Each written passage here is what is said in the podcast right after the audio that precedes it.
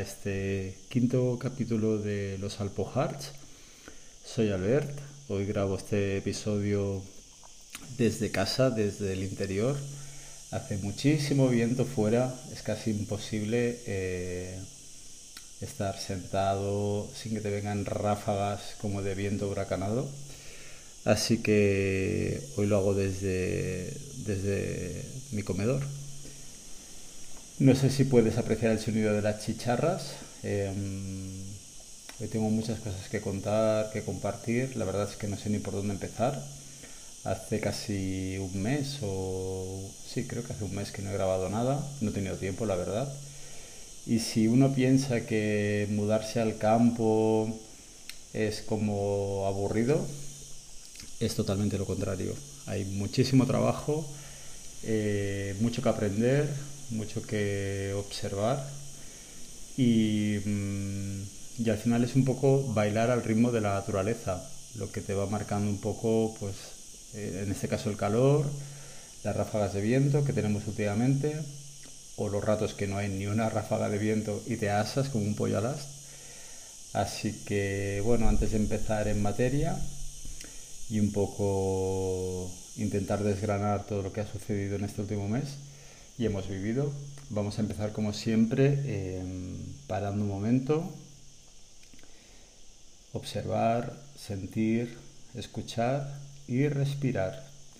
Así que te invito, si has escuchado los podcasts previos, ya esta parte la tienes que conocer un poquito, quizás ya has integrado un poco este hábito de observarte, escucharte y sentirte si no te invito, si es la primera vez que aterrizas por aquí, te invito a que escuches los anteriores podcasts también para ver un poco y sentir la evolución de este proceso del salto de la ciudad al campo.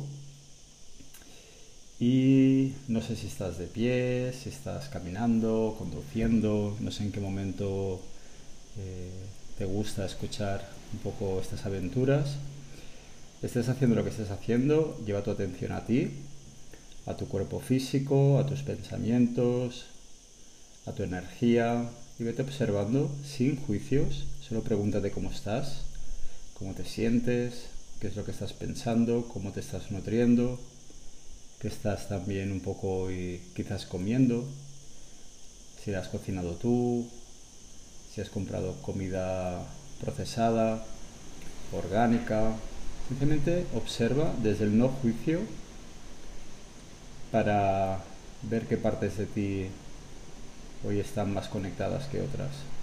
La intención es que, bueno, en yoga siempre decimos que la palabra yoga es unión, unión de los cuerpos, el físico, el mental, el espiritual y el energético. Em, lo ideal sería que cada día, 24 horas al día, estuviésemos en esa conexión absoluta y en ese equilibrio, pero me temo que estamos en un plano terrenal donde siempre hay algún desajuste, lo cual es normal, pero no venimos a culparnos ni a castigarnos, sino a observarnos, a observarnos, a sentirnos y a ir un poco limando esas capas ¿no? que poco a poco aparecen o detectas el mejor método para unir es respirar. Y cuando digo respirar es respirar de forma consciente por la nariz. De este modo, cuando tú inhalas y exhalas, puedes observar la calidez, la temperatura, el ritmo de tu respiración y sencillamente ir conectando a través de ella con todos los cuerpos. Puedes hacer varias respiraciones, centrándote solamente en un cuerpo y ver cómo poco a poco todo tu cuerpo está unido en un solo cuerpo. Así que vamos a hacer como en cada podcast tres respiraciones profundas. Eso si el viento me permite, porque estando dentro de casa también eh, vienen ráfagas bastante fuertes. Así que te invito a que cierres un momento los ojos. Si estás conduciendo, no lo hagas.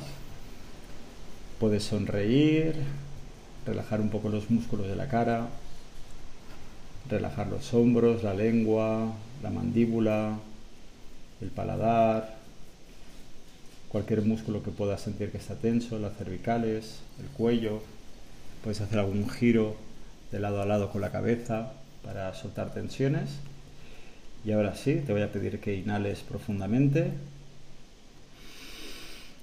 que infles bien tu pecho como si fueses un globo y que exhales por la nariz suavemente y que visualices que eres como un muñeco de trapo que se ha quedado sin relleno. Vuelves a inhalar, inflate como si fueses a explotar. Retén un segundo o dos y exhalas. Y una vez más, inhalas. Crece, crece, crece, expande y exhala. Y suelta, suelta, suelta. Y ahora sí, después de este pequeño ejercicio, vamos a empezar.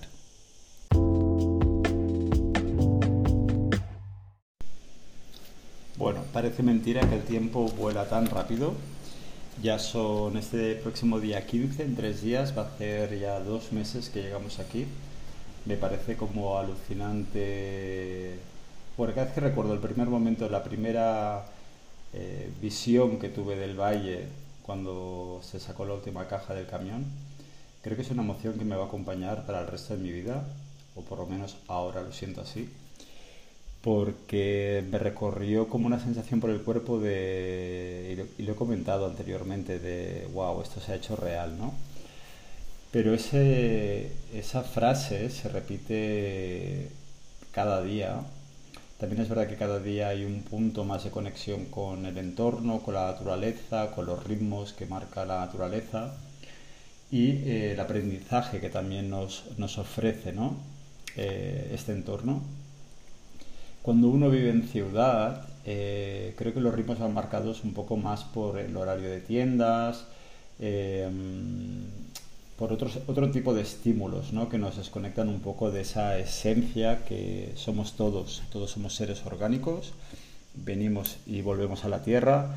Em, entonces es, es, la percepción cambia cuando ya te levantas y todo lo que te rodea son árboles, prados, campos, eh, bichos, etcétera, etcétera, etcétera.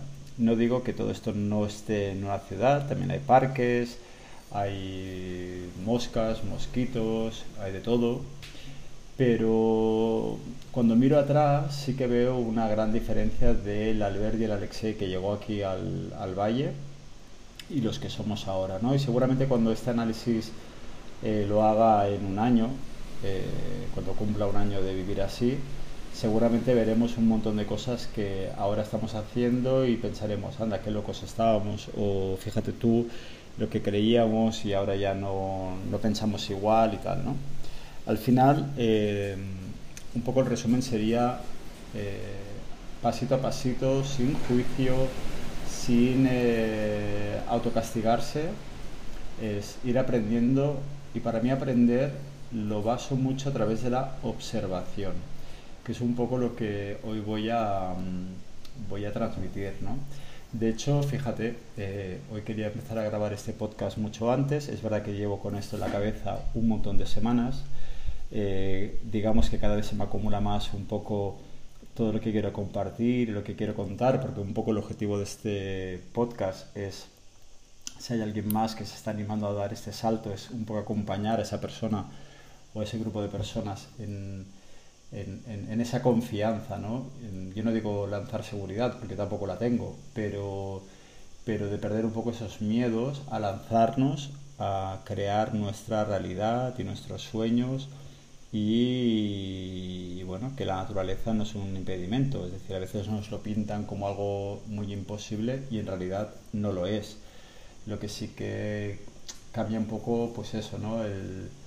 Eh, los ritmos, las necesidades y lo que realmente pues te marca, ¿no? Es un poco que tú estás a la merced de la naturaleza y no al revés. El tiempo, como he dicho, mm, está volando. Eh, llegamos aquí que era primavera, ya estamos en verano. Eh, me acuerdo que al principio escuchábamos los pájaros cantar, ahora prácticamente no se les escucha, solo se escuchan las chicharras. Eh, y esto pues va muy acorde con el nivel de calor. Entonces es una forma de explicar que a través de los sentidos, en este caso la escucha, ya he percibido un cambio en el entorno, ¿no? a través de la vista, pues, y justamente repasando fotos de cuando llegamos, pues el césped tenía un color muy verde, muy bonito, muy vivo, y ahora empieza a amarillear, se está empezando a secar. ¿Qué es lo que sucede? Que cada vez hay más sol, más calor, eh, estoy en el sur, el sur tiene un calor muy seco, aquí en la montaña, cuando cogen, como ahora, ¿no? que hay ráfagas de viento, es bastante más agradable, aunque el aire es caliente, pero eh, cuando no corre aire como fue ayer, puede ser un poco un infierno. Entonces, bueno, cada estación me imagino que nos va a mostrar su dualidad, su cara bonita, su cara más, pues bueno, pues quizás un poco más compleja, no diré fea, porque no creo que haya ninguna cara fea, sencillamente es que el ser humano es el que se adapta a todo, ¿no? Y ahí estoy, y ahí estamos, adaptándonos a todo esto. Em, aquí llegamos sin manual de instrucciones. Yo creo que no existe ningún manual, eh, hay cosas que las vemos en tutoriales, las puedo leer y bueno, al final para mí es un, es como agrupar toda esa información y llevarla un poco a la práctica desde esa observación. Pongo este ejemplo que es como bastante em, fácil de entender y ha sido realmente uno de los focos que hemos tenido en esta última semana. Eh, vimos que en la fachada de la casa hay un par de clavos y eh, nos dijeron que antiguamente ahí ponían un toldo vela, esos toldos triangulares y tal. Entonces, ¿qué pasa? Que eh, tuve que bajar tres veces a Motril a cambiar ese toldo porque los tamaños que yo compraba o eran muy grandes o muy pequeños o la tercera punta no sabía dónde atarla. Bueno, al final hicimos una serie de movimientos em, y até el tercer punto en una rama de un árbol que está delante, lo cual cuando hace viento esa rama se mueve arriba y abajo y mantiene ese toldo sin tirarlo abajo. Como el techo de la casa es plano y se calienta cuando cae la tarde y se va el sol, la casa durante el día se mantiene fresca, pero por la noche hace mucho calor porque todo desprende eh, calor, sobre todo el techo. Me imagino que esto en invierno será más de agradecer, ahora en verano puede ser un poco tortura. ¿Qué sucede? Que habían ya dos palos anclados a las paredes e instalados y dijimos, bueno, pues subimos un tercer palo que había aquí en el jardín, lo anclamos arriba, observando cómo estaban anclados los otros eh, dos. Eh, y después de todo el trabajo de agujerear paredes, eh, anclar el palo, colocar el toldo, etc, etc, etc, hice una foto, se veía espectacular, bajamos a casa, vino un vendaval y lo tiró todo abajo. Eh, claro, en el momento te medio enfadas, pero ahí te das cuenta de que en realidad hubo un fallo allí también. Y digo fallo por llamarlo de alguna forma, porque en realidad yo creo que no hay fallos, todos son aprendizajes y son formas de hacer las cosas que luego te das cuenta de que quizás no era la forma más correcta. Tensé demasiado el toldo. Cuando lo puse quería que el triángulo se viese como bastante perfecto. que hice? Tensarlo tanto que vino un vendaval y esa tensión lo tiró todo abajo. Vale. Al día siguiente empezamos a anclar los tres palos de nuevo con doble refuerzo no sé exactamente cómo se dice esta cinta que ancla el palo a la pared, pero bueno, con unos tornillos especiales, un material especial, lo hicimos más fuerte, aflojamos el toldo y al día siguiente ¿qué pasó? Que vino otro vendaval y no los tiró abajo, pero los inclinó, como una torre de Pisa.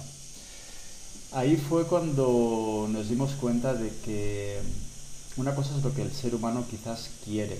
Eh, digamos, poner o imponer o, conseguir, ¿no? Y otra cosa es lo que la naturaleza te permite. En este caso nos quedó claro que si queríamos poner eh, algún tipo de sistema para eh, darle un poco más de sombra al tejado de la casa, tenía que ser con una estructura metálica, como está aquí en el porche, y anclado al suelo. Este sistema de palos reciclados del terreno, que son como troncos, anclados a las paredes, con un toldo vela, pues como que no iba a funcionar.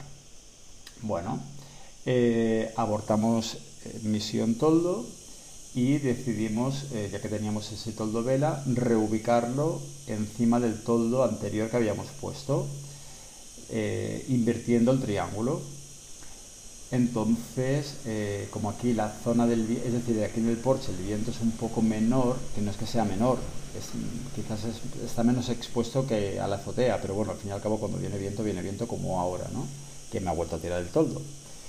Total que lo pusimos de otra manera, anclado a, unos, a esos mismos palos, pero en la tierra. Y aparentemente ha durado cuatro días. ¿Qué ha pasado? Que hoy ha venido un vendaval y ha, vuelto a tirar los palos al suelo. Con lo cual he entendido una vez más que haga lo que haga, eh, hay, una, hay unos elementos, que es el agua, el fuego, eh, la tierra y el aire, que estamos todos a la merced de esos elementos. Quizás uno en la ciudad no lo tiene tan presente porque las ciudades dan o transmiten un cierto, una cierta sensación de seguridad, que no, estoy del todo seguro si es así o no, pero bueno, hablo un poco por mi experiencia, cuando he visto que llueve mucho o que hace viento, pues bueno, te encierras en casa y ya está, ¿no?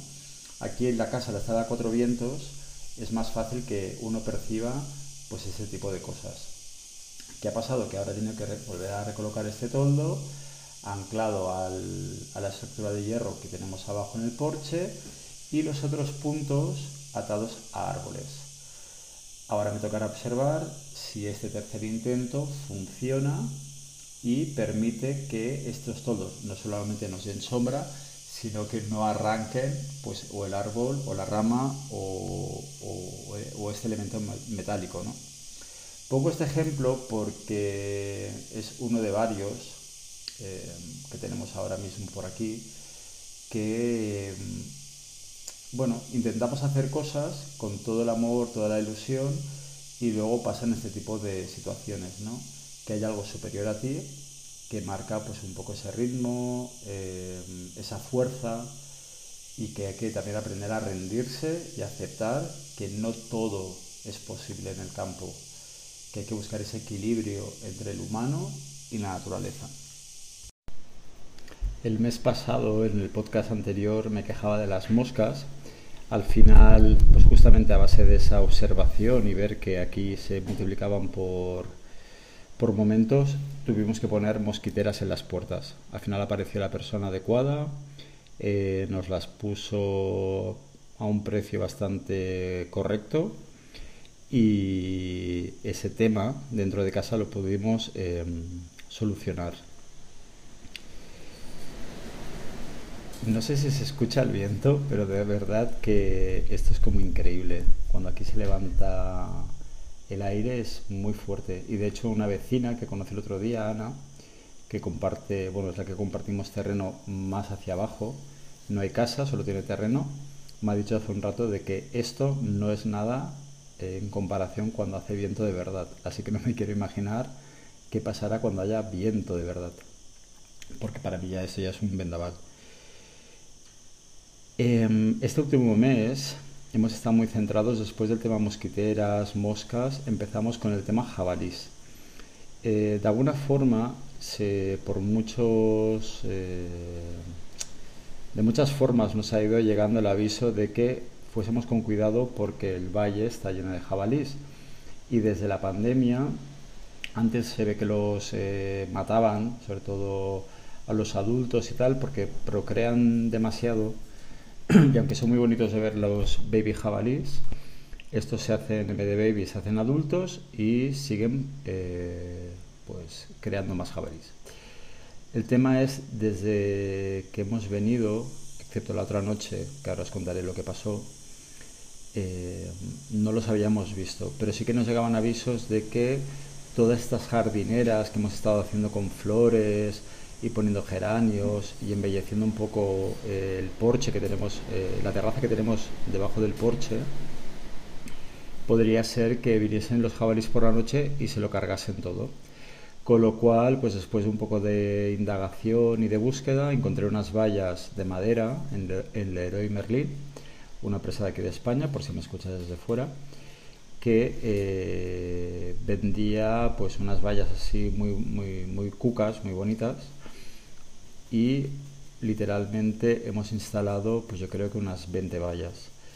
Em, lo más divertido de todo esto no ha sido los viajes que he tenido que hacer en coche a buscarlas, porque eh, solo podía ir uno de los dos, porque las vallas ocupaban desde el maletero hasta el asiento delantero, con lo cual con este calor me ha tocado bajar a la tienda, que es una hora de ida y una hora de vuelta, cargar 5 o 6 máximo, más los postes, que no sé lo que es peor, si los postes o la valla, por el peso, y eh, venir aquí a instalarlas.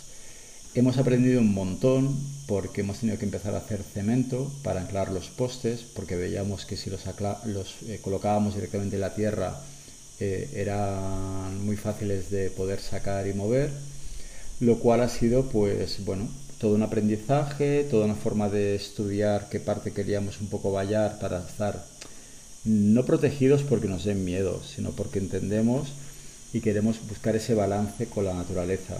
Eh, aquí la invasión, otra ráfaga de viento, aquí la invasión es del humano, no del animal.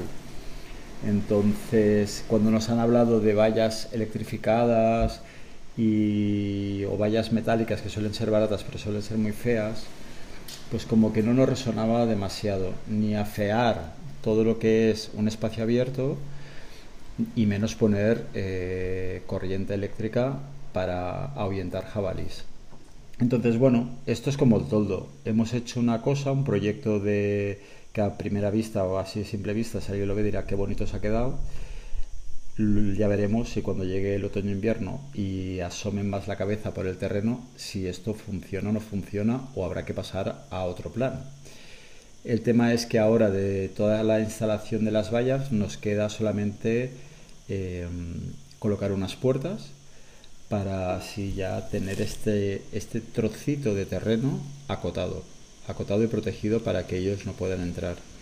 En el resto del terreno, eh, durante muchos días hemos visto eh, sus huellas, porque levantan piedras, levantan raíces, y en el camino de acceso a la casa hay una zona que es un poco más húmeda, y también por allí dejan dejan pues alguna señal como, como que aparecen cada noche. Y digo esto porque el otro día además fue muy curioso porque, bueno, otro tema que tenemos por aquí que solucionar es el tema del agua. Aunque tenemos acceso al agua de la acequia, ahora en verano cada ocho días, eh, tenemos unos tanques de almacenamiento de agua. Estos tanques, pues bueno, cada semana ha habido un aprendizaje también con este sistema porque a veces no baja agua con presión del tubo que colocas en la acequia. Eh, bueno, como que cada semana ha habido un reto eh, con este tema. Cada semana hemos avanzado un poquito, hemos aprendido algo más. Y eh, lo último ha sido que esta última semana veíamos que los tanques se quedaban vacíos sin regar. Ayer por la noche descubrimos, o creemos que hemos descubierto el, foco que es donde está el filtro, que lo tuvimos que limpiar. Me parece que no cerramos bien esa parte, ese, ese, grifo, y por ahí se ha perdido eh, estas dos últimas semanas el agua. Una vez más, eh, vuelvo al tema de la observación. ¿no? Eh, yo es verdad que con este tema del agua he estado un poco molesto porque con este calor, plantando plantas, un poco como abriendo eh, como ampliando un poco el, eh, esta parte como de, control ¿no? de la casa. Cuando digo control me refiero que cuando llegamos nos centramos en la casa, en el interior, en ordenar, en, en empezar a, a, colocar las cosas y tal. ¿no? Y poco a poco hemos ido abarcando pues primero la terraza principal, luego bueno, el porche, luego la terraza principal, las vallas, las mosquiteras y tal, y poco a poco estamos ampliando ese, ese abanico de zonas que tenemos que podemos ir pues empezando a mejorar, etcétera, etcétera, etcétera. ¿Qué pasa? Que si amplías las zonas, plantas cosas, pero luego te quedas sin agua, es como una pesadilla. Y ahora mismo, si utilizas mucha agua potable, eh, te pueden multar. Entonces, como todo esto es como nuevo y la naturaleza sigue su ritmo, cada día hace más calor, el agua es necesaria y tal, pues estas dos últimas semanas con este tema ha sido un poco complejo. ¿Qué pasó? Que el otro día, eh, no, estando del todo seguro eh, de si se vaciaba o no se vaciaba el tanque, cogí y a las 12 de la noche me fui yo solo con el móvil, creando muy poca luz porque aquí no hay farolas en este valle. Y si te guías es por la luna o las estrellas. Y justamente no había luna. Es decir, había una negrura absoluta. Eh, yo de pequeño tenía miedo a la oscuridad, con lo cual ahora andar a oscuras no es que sea lo más eh, agradable del mundo, pero por un lado había una parte de mí que quería retar ese miedo. Y me fui andando hasta la acequia, que está unos 10 minutos a pie, para ver si todo estaba en orden, si... bueno, quería un poco salir de dudas y un poco ir descartando posibles escenarios y cosas. Y como todo, es un, todo el sistema de riego lo tenemos hecho con tubos enterrados, grifos y demás, y a veces, aún a día de hoy, se nos escapan cosas porque como no lo creamos nosotros, sino ya hemos comprado una casa que ya está todo ese sistema hecho, pues un poco eh, también hay que aprender a soltar el control, ¿no? Y, bueno, y, y, ir un poco viendo por dónde pueden estar los, los pequeños fallos o cosas, ¿no?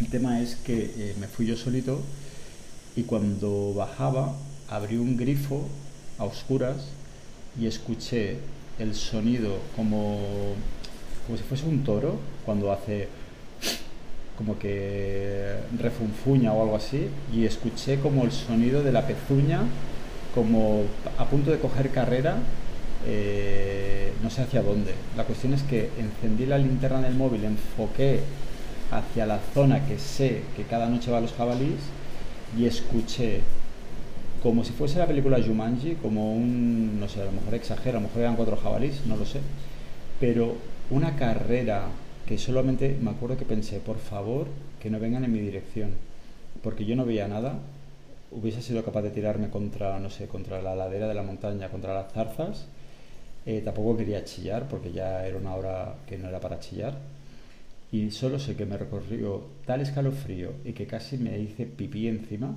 literalmente, que llegué a casa y se lo conté a Alex y le dije, Dios mío, madre mía, la que me ha pasado. Ahora también sé que cuando cae la noche, cuando estoy regando a última hora del día y empieza a oscurecer, pues es un momento que tú te tienes que recoger y hay que dejar paso a los animales, que salen a cazar, salen a comer, salen a buscar agua, etcétera, etcétera, etcétera como el otro día que me, pareció escuchar un zorro, o las serpientes que también están apareciendo. El otro día Alexei cogió una con la mano. Bueno, al final es eh, entender que aquí estamos conviviendo todos, unos con otros, y que no por ser un ser, lo voy a decir así, que no es que me crea superior, ser un ser superior, tengo más derecho que los otros a vivir aquí. Entonces estoy en ese punto de observación, de análisis, de buscar un poco ese equilibrio entre lo que nos pertenece a nosotros y lo que les pertenece a ellos, ¿no? Entonces, esta parte también me parece muy curiosa de vivir así en el campo y de, bueno, de buscar el equilibrio con todo. Otra cosa que también hemos empezado a hacer que justamente una vez más a base de observar ha sido el compost. Eh, en Barcelona ya llevo años, eh, llevamos años reciclando. Esa parte consciente la teníamos muy integradas, pero aquí sí que es verdad que los contenedores de basura están lejos de casa, hay que ir en coche, con lo cual al final lo que es orgánico eh, aquí en casa se descomponía bastante rápido en la bolsa de basura y generaba olor y demás. Entonces nos vimos un poco como forzados, y cuando digo forzados lo digo en el buen sentido, porque mm, está siendo otro aprendizaje muy interesante, que es cómo todo lo que generamos de forma orgánico, excepto pues, eh, los huesos de las frutas, eh, las cáscaras de algunos cítricos, eh, y alguna cosa más que no se puede hacer compost, es como tú puedes generar de nuevo que todo eso se, eh, se descomponga se convierta en tierra y esa tierra te sirva a ti para nutrir tus plantas, tu huerto o lo que sea. Entonces al final eh, compramos una compostera, no, es la más ideal, es una del Leroy Merlin, que no es muy cara, es de plástico, y hemos empezado ya a poder por lo menos allí tirar todo lo que generamos cada día de residuos y eh, de esta forma en unos meses tendremos todo eso se va a convertir en tierra que va a volver a, nuestro terreno. ¿Y esto por qué lo digo? También lo digo porque la tierra de, esta, de aquí de la Alpujarra es una tierra como de pizarra. Realmente eh, otra de las cosas una vez más, y me repetiré hoy mucho, es a base de observar, veía que cuando ha llovido en el mes de mayo se generaba como una especie como de suelo muy compacto, no es una tierra como la típica que compras en sacos en un garden. Entonces había algo que me decía que mm, esta tierra es como difícil de labrar, un poco difícil de trabajar. Entonces cuando hicimos la, primera terraza que nos dijeron protegedla porque si no ven a los jabalís y os lo van a romper, eh, he visto que las plantas han crecido muy poco. Y cuando digo muy poco es que me da la sensación de que están como paralizadas. Algunas sí que se ha despertado, algunas sí que está respondiendo bien, pero hay otras de que no han muerto, pero no avanzan. Entonces después de pues, un mes o un poco más de un mes de ver que con este calor, este clima, el sol y demás, eh, la cosa no, no, tira, empecé a hablarlo con Alexei y empezamos a plantear de comprar tierra, eh, humus de lombriz y bueno, otro tipo de elementos para empezar a mejorar la calidad de la tierra. El otro día, en otra zona de aquí del terreno, aquí muy cerquita de casa, que tenemos eh, plantadas unas plataneras, creamos el huerto de la Barbie. Y digo el huerto de la Barbie porque es un huerto que cualquier persona diría esto es muy ridículo, pero es como el huerto experimento. Lo que pasa es que hay cinco lechugas, cuatro tomateras, eh, un par de plantas de fresa, nada, es como un pequeño ejemplo de lo que será el huerto que queremos llevar a cabo más adelante. Le llamo huerto de la Barbie porque es eso, es muy pequeñito, es eh, bastante ridículo, pero eh, es, bueno, es lo que tenemos que hacer ahora para probar. Eh, entonces, ¿qué hemos hecho allí? la tierra que ya estaba la labramos bien, la sacamos, le sacamos todas las malas hierbas, compramos cuatro sacos de tierra, dos de humus de lombriz, eh, este fin de semana hemos comprado lombrices online, que esto también me hizo pensar que cómo ha cambiado también nuestras compras. Antes pues podíamos comprar cosas más acorde a la ciudad, normalmente ropa, cosas para la casa y tal. Y ahora todas las compras giran en torno eh, hachas, hoces, eh, rastrillos, ahora lombrices, vallas, todo tipo de herramientas, tierra mangueras, etcétera, etcétera, etcétera. Lo cual es bastante divertido como también ha cambiado el, tipo de consumo que hacemos ahora. Así que hace una semana, menos de una semana, plantamos eh, este pequeño ejemplo de, huerto.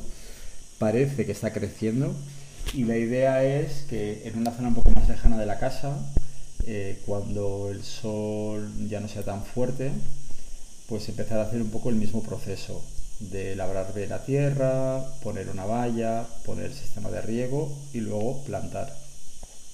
Entonces, esta prueba piloto nos va a servir para plantear la zona de huerto definitiva. Y esta zona piloto pues pasará a ser una zona de plantas ornamentales y ya está.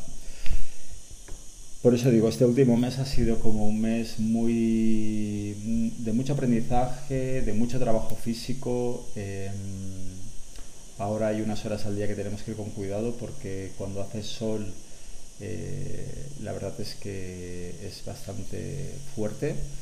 Tenemos la piel como ya bastante curtida. Alexei, que es muy blanquito, se está poniendo un color moreno mm, que no lo he visto jamás. Eh, yo me he tenido que comprar un sombrero para proteger un poco la cabeza también hay que estar hidratándose todo el tiempo. Eh, y bueno, al final entre el, cargar el cemento, mover piedras, crear muros, la valla, el huerto, la tierra, eh, cortar zarzas, cortar malezas, eh, entretenidos estamos, pero las 24, bueno, 24 horas del día no, pero de sol a sol eh, prácticamente estamos muy ocupados. Hoy el clima, este viento me lo está poniendo un poco complicado, me está distrayendo bastante este vendaval y tengo que ir haciendo como pequeños cortes para levantarme y ver que no se ha arrancado el toldo del árbol eh, donde lo he atado. Madre mía. Eh, esto, es, esto, es, una aventura diaria eh, muy divertida, la verdad. Pues hablando de aventuras, otra aventura que tenemos ahora es el riesgo de incendios. Mm, ya me imaginaba cuando estaba en Barcelona y veníamos para aquí que eso pues podía formar parte de la realidad de vivir en la montaña.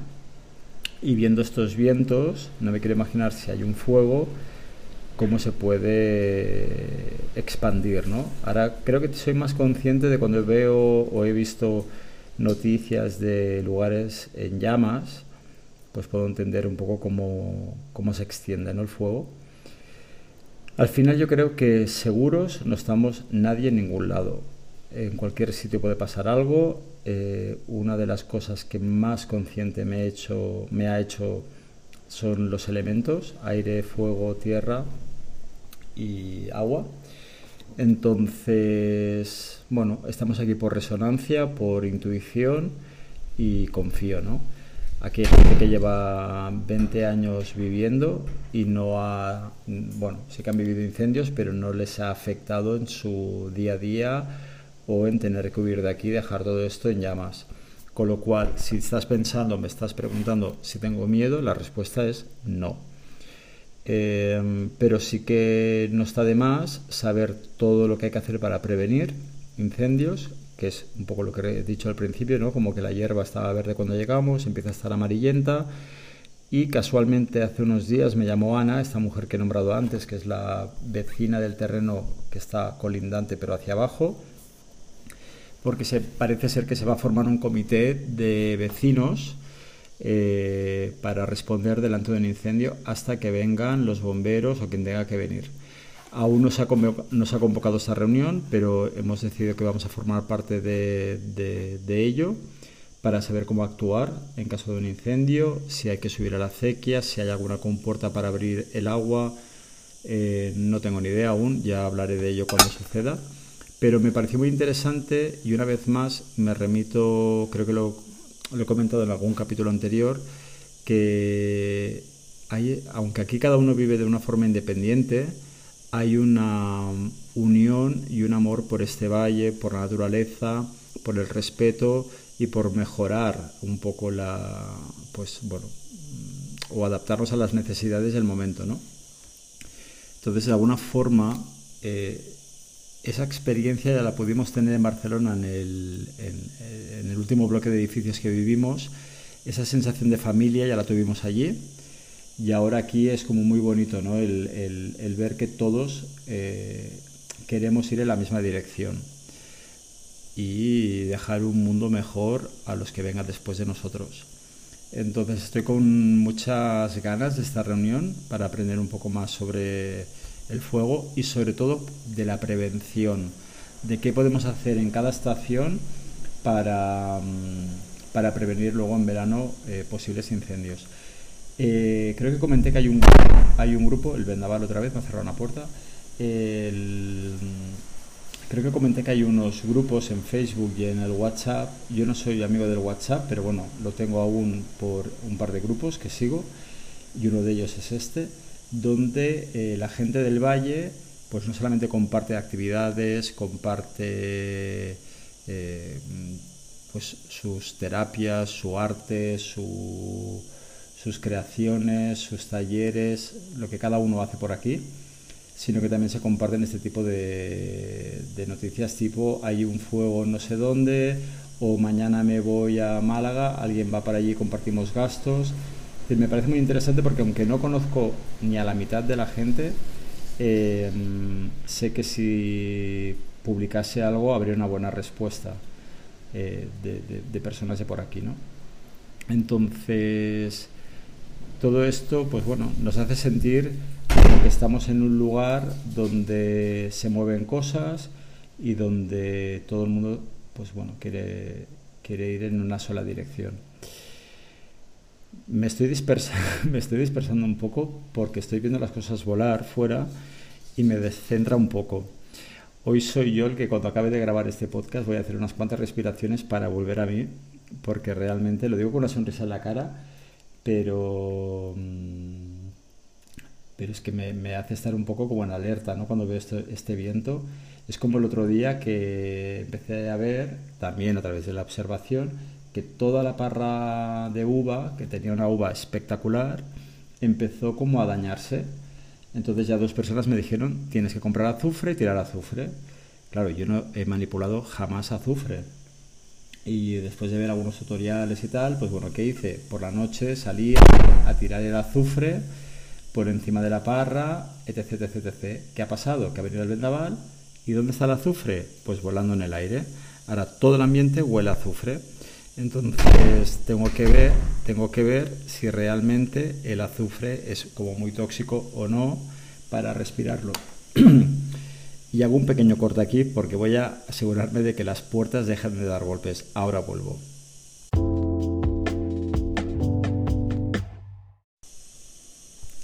Voy a ver si consigo acabar hoy el podcast eh, sin más sustos ni más portazos.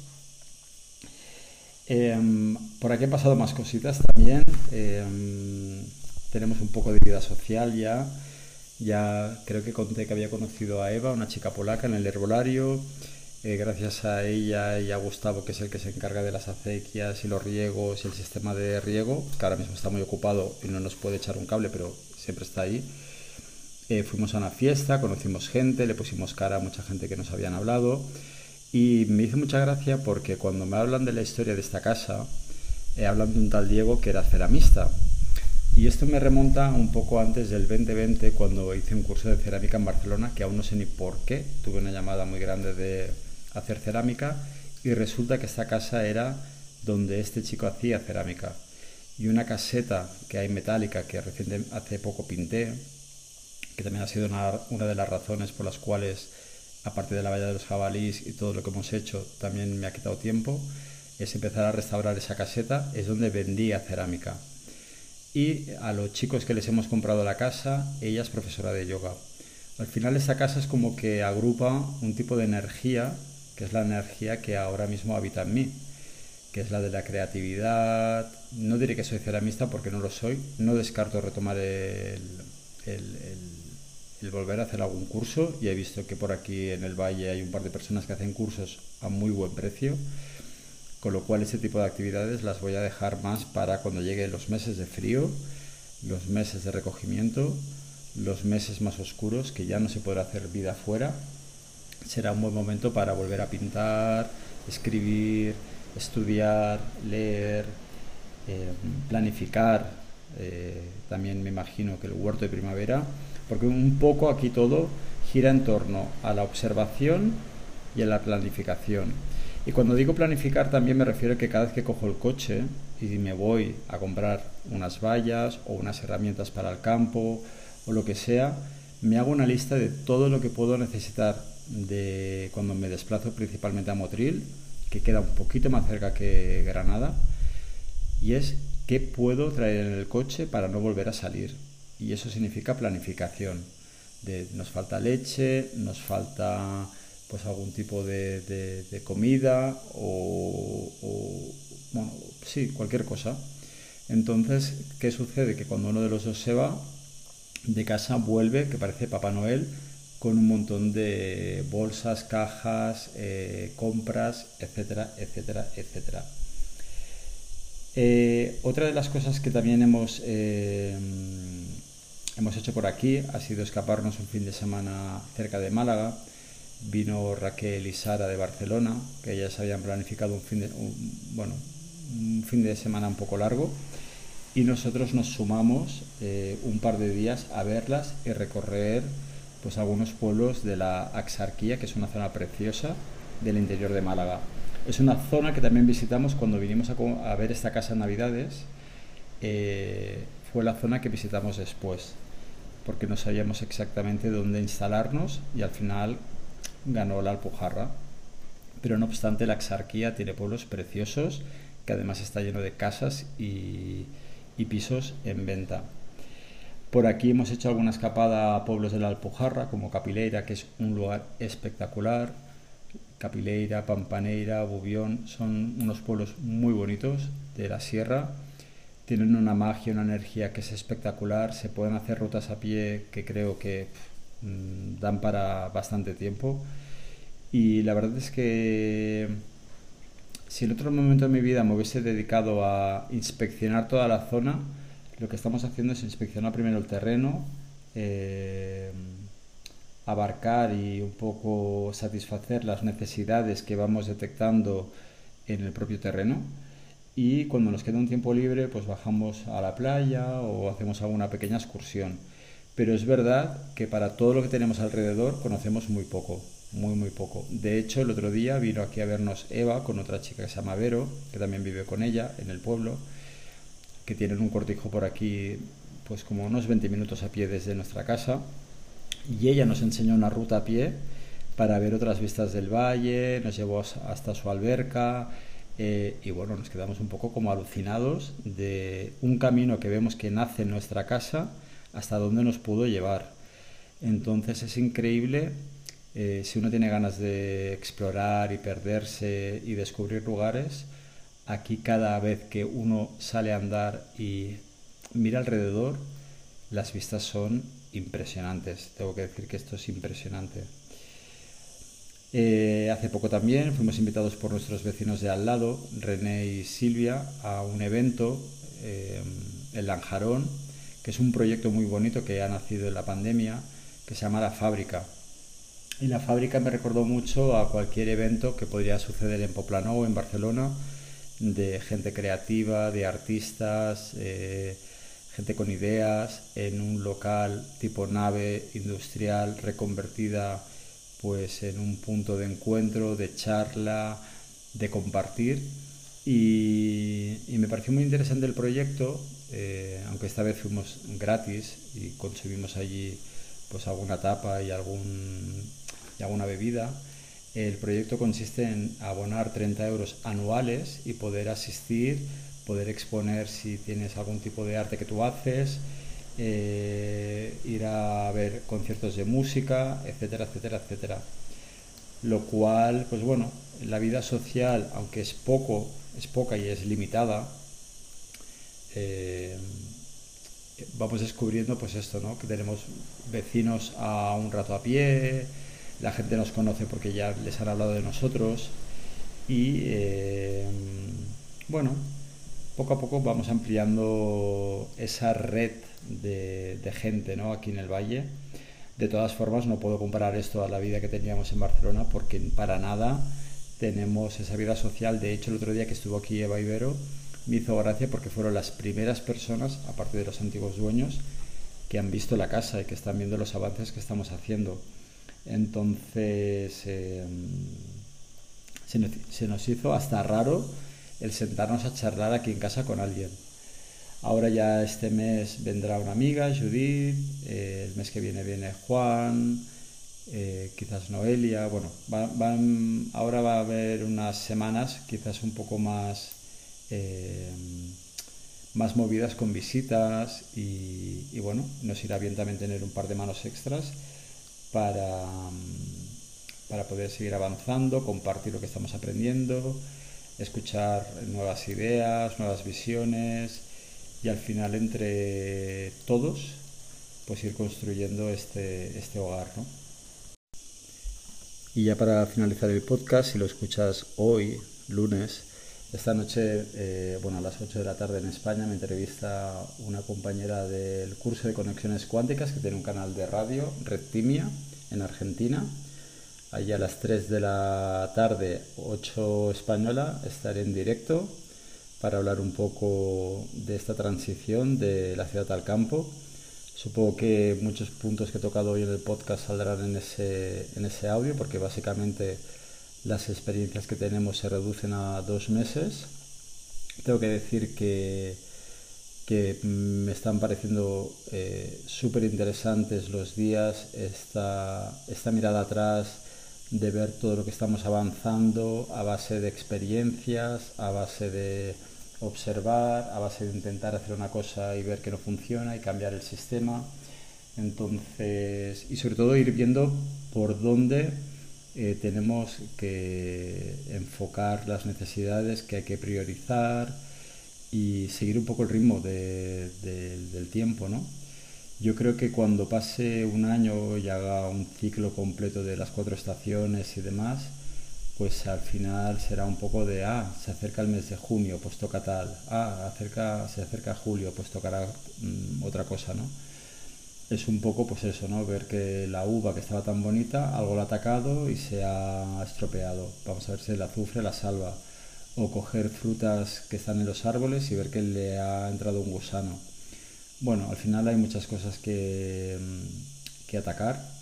Mm, a todo no llegamos, vamos poco a poco, vamos sobre seguro, vamos manteniendo también lo que estamos haciendo y poco a poco ir abarcando un poco más. Eh, sí, que, sí que la verdad es que en Barcelona, por ejemplo, cenábamos pronto a las 8, a las 9 y aquí no hay día que no cenemos antes de las 10 porque vamos literalmente con la luz solar.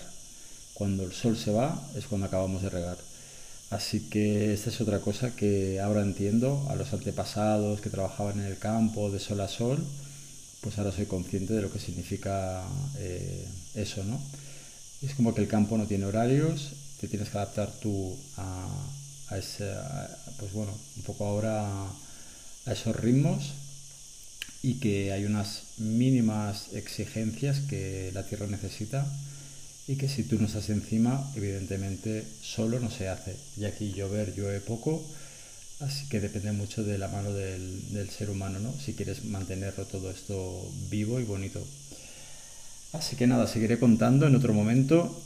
Voy a ver cómo están esos toldos, si siguen en su sitio, a barrer un poco la terraza, porque está llena de azufre y de hojas eh, secas de la parra que han caído. Y nada más, eh, siento haber tardado tanto de, volver a, grabar un episodio. Ganas no me han faltado, lo que me falta es el tiempo.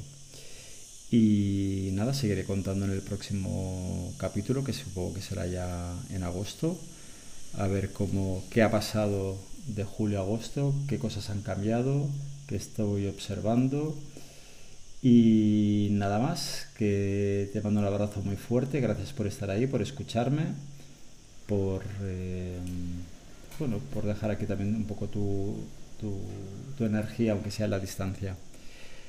Y nos vemos en el siguiente episodio. Un abrazo.